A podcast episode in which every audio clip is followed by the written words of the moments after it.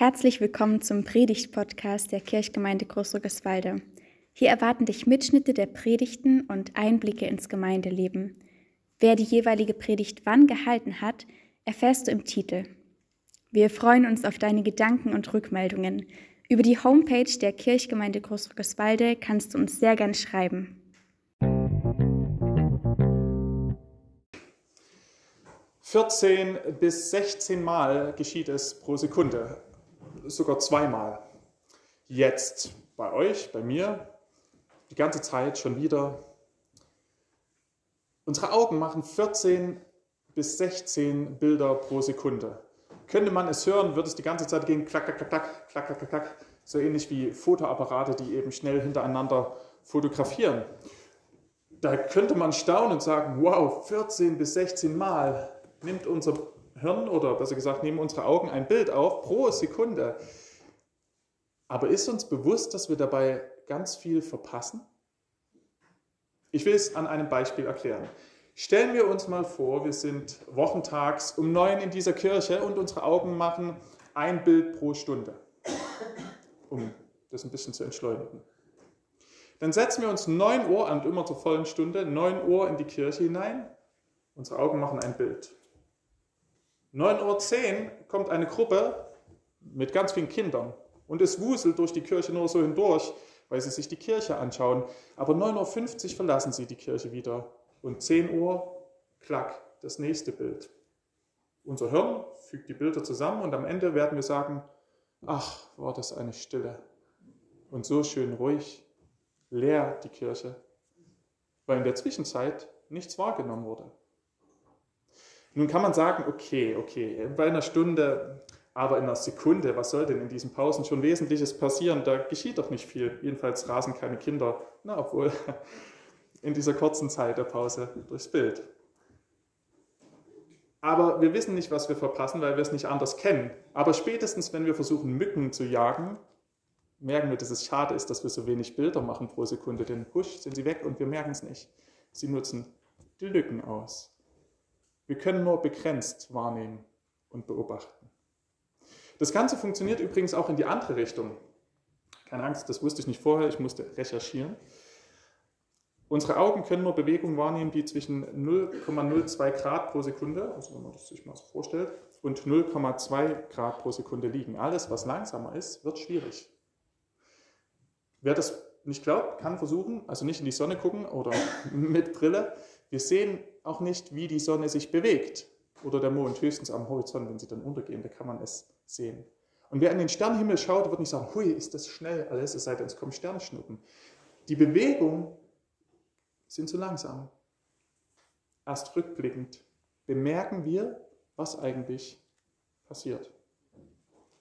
Einige Pharisäer fragen Jesus danach, wann das Reich Gottes kommt. Und Jesus antwortet, das Reich Gottes kommt nicht so, dass man es beobachten könnte. So ist die wörtliche Übersetzung. Es kommt nicht nach Beobachtung.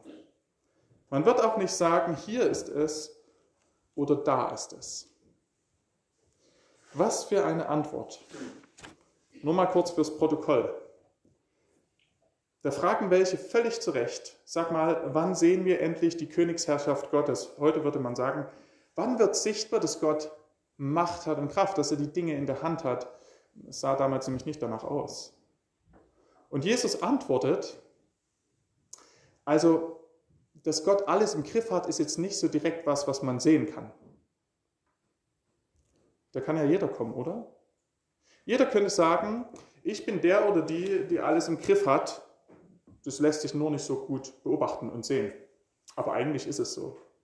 Ich kann sagen, ich bin super gut in Mathe, nur lässt sich das nicht so an meinen Rechenleistungen beobachten. Ich bin unglaublich sportlich, aber hey, das sieht man mir nicht an und meinen sportlichen Ergebnissen auch nicht. Das kann man halt nicht so beobachten bei mir. Herrlich, oder? Wir können die Argumentationsfigur ganz beliebig ausbauen. Da wartet das Volk Israel seit Generationen darauf, dass Gott eingreift, dass er sich mächtig zeigt. Und jetzt soll die Macht Gottes etwas Unsichtbares sein, das man nicht beobachten kann. Na, großartig, oder? Da hat sich das Warten doch gelohnt. Aber Jesus redet noch weiter. Er sagt, das Reich Gottes ist mitten unter euch. Also Gottes Macht und sein Eingreifen stehen vor eurer Nase, aber ihr seht es nicht, ihr könnt es nicht wahrnehmen, ihr könnt es nicht beobachten. Das entspricht so gar nicht unseren, jedenfalls nicht meinen Vorstellungen. Vielleicht ist das bei euch anders. Aber wenn Gott eingreift in meinen Vorstellungen, dann, dann doch wirklich sichtbar. Dann irgendwas mit Zeichen und Wundern, mit Blitz und Donner vielleicht, mit Lautstärke, medialer Präsenz, damit es jeder mitbekommt. Jedenfalls ist es so bei weltlichen Herrschern. Da wird, wenn die Macht demonstriert wird, doch ordentlich aufgefahren. Tausende von Menschen, Militär wird gezeigt für Stärke, Musik, Effekte und Lärm. Und ich rede nicht von Bildern von früher, ich rede von Bildern, die in unserer Zeit, gar nicht so lange her, entstanden sind. Und Gott soll also mit seiner Allmacht so auftreten, dass niemand es mitbekommt. Ich könnte es ja verstehen, wenn dann jemand sagt, euer Gott hat wirklich Humor, ist allmächtig, aber pst, hey, es bekommt niemand mit. Richtig, Gott hat Humor, er hätte ihn sonst nicht erschaffen, aber er hat auch Macht. Wer laut mit den Säbeln rasselt, der hat nicht zuallererst Macht, sondern offensichtlich Angst. Wer große Sprüche von sich gibt und seine Macht demonstriert, der fühlt sich offensichtlich bedroht und gefährdet. Der hat keine Allmacht. Dass Gottes Kraft und Macht sich nicht so beobachten lässt, wie wir es erwarten, das ist kein Zeichen seiner Schwäche. Das ist keine faule Ausrede, sondern das ist wirkliche Macht.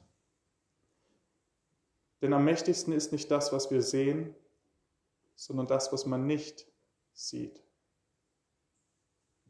Das, was beispielsweise den Zweiten Weltkrieg verkürzt hat oder ihn so hat ausgehen lassen, wie er ausging, war eine Macht, die niemand gesehen hat und die erst in den 70er Jahren offenbar wurde und an die Öffentlichkeit gelangte. Es war nämlich die Möglichkeit der Alliierten, die als unknackbar geltende Verschlüsselungsmaschine Enigma zur Entschlüsselung, über die die Deutschen kommunizierten. Immer. Und damit konnten alle Funksprüche der Deutschen mitgelesen werden. Und dieses Meisterwerk der Entschlüsselung, was übrigens die Grundlage für den heutigen Computer wurde, das konnte logischerweise nicht gefeiert werden als öffentliche, boah, guck mal, was wir können. Das hat niemand gesehen. Diese Macht war gerade umso stärker, weil sie niemand gesehen hat. Noch nicht mal die Deutschen. Und so griff man nicht überall ein, obwohl man alles wusste oder das meiste, damit kein Verdacht aufkam. Gleichzeitig griff man so stark ein, dass der Krieg Stück für Stück geschwächt wurde und am Ende ein Ende finden konnte. Die eigentlichen Mächte und die eigentlichen Kräfte sind die verborgenen, nicht die sichtbaren. Jesus sagt einmal, was jetzt verborgen ist, das, was niemand beobachten kann oder ahnen kann, das wird später sichtbar sein. Rückblickend wird wirkliche Macht sichtbar, wenn man etwas anders sehen kann als im Moment selbst. In der Momentaufnahme fehlt Gott oft und ich frage mich, wo bist du? weil Dinge im Kleinen und im Großen gesehen oftmals nicht von uns wahrgenommen werden können. Wie wir auch den Besuch der Gruppe in der Kirche gar nicht wahrgenommen hätten, wenn unser Auge nur ein Bild pro Stunde macht. Und wie wir langgezogene Prozesse nicht beobachten und wahrnehmen können, aber das heißt nicht, dass sie nicht geschehen. Jesus sagt, es wird die Zeit kommen, da werden sich die Menschen danach sehnen, das zu erleben, was ihr gerade erlebt, in der Lesung gerade gehört, sagt er zu den Pharisäern. Und die Pharisäer fragten doch gerade, wo ist das Reich Gottes? Sie hätten niemals gedacht, dass der Moment, in dem sie sich gerade befinden, einer ist, den tausende Jahre später noch Leute lesen, als einen besonderen Moment. Aber sie fragten in ihrem Moment, was ist hier los? Ist alles wie immer. In der Welt nichts Neues. Und heute gibt es viele Menschen, die mir sagen, oh, ich wünschte, ich wäre mal in der Zeit Jesu, einfach um das mal mitzuerleben, wie das war.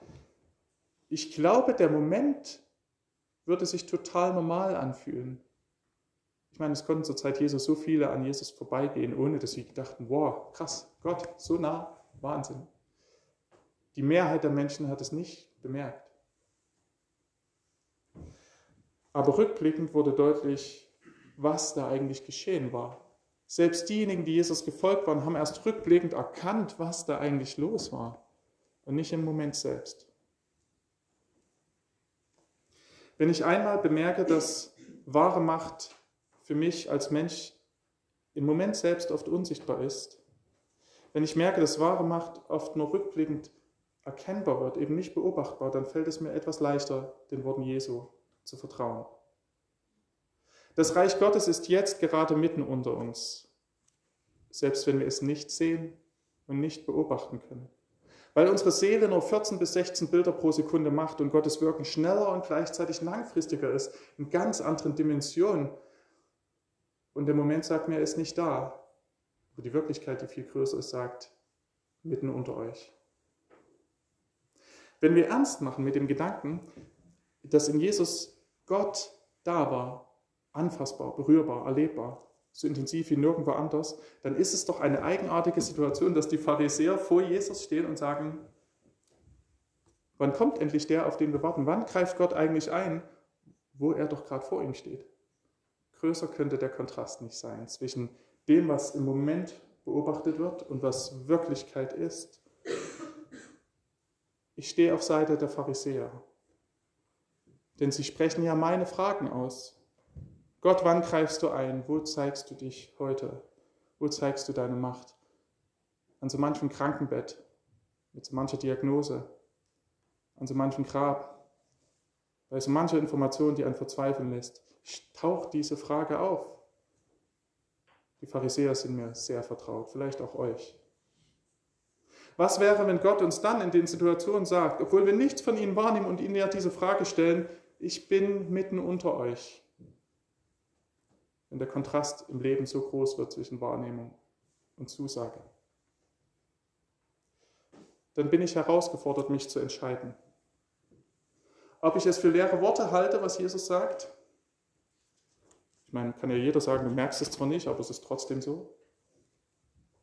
Oder ob ich vertraue, dass es gerade ein tiefes Anzeichen unfassbarer Macht ist, dass ich im Moment sie vielleicht nicht wahrnehme und sie trotzdem da ist bis der Tag kommt, an dem ich gewissermaßen in Zeitlupe oder Zeitraffer etwas erkenne und sehe, was mir der Moment selbst nicht offenbart. Ich glaube, Vertrauen ist der sechste Sinn in unserem Leben. Vertrauen ist der Sinn, der hilft, etwas zu sehen, was unsere Seele mit 14 bis 16 Bilder pro Sekunde, im Bilde gesprochen, nicht wahrnehmen kann. Vertrauen füllt die Lücken dessen, was wir beobachten können. An einer Stelle in der Bibel, im Johannesbrief, heißt es, der Glaube ist der Sieg, der die Welt überwunden hat. Das eigentliche Wort, das dort steht für Glaube, ganz oft ist Vertrauen. Das Vertrauen ist der Sieg, das Gottvertrauen, das die Welt überwunden hat.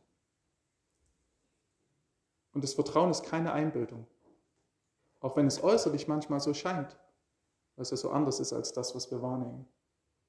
Das Vertrauen erkennt Gottes Macht dort, wo unsere Seele im Moment selbst sie nicht wahrnehmen kann. Und dieses Vertrauen ist eine Kraft, weil dieses Vertrauen jetzt schon etwas erkennt, was für viele erst rückblickend deutlich wird. Aber wir brauchen doch die Kraft in dem Moment selbst und nicht erst rückblickend. Das Vertrauen ist die Kraft, die den Moment durchdringen kann, wenn wir Gott nicht spüren und nicht sehen.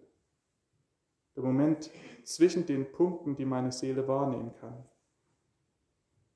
Das Vertrauen ist die Kraft, die mir etwas von der Allmacht Gottes schon jetzt vor Augen führt.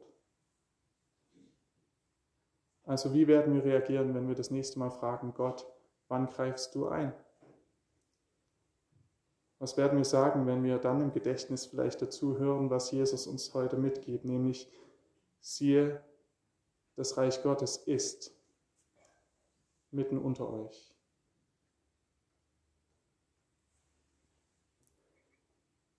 Und der Friede Gottes, der höher ist als unsere Vernunft und weitergeht als unsere Wahrnehmung, der bewahre unsere Herzen und Sinne im Vertrauen auf Christus Jesus. Amen.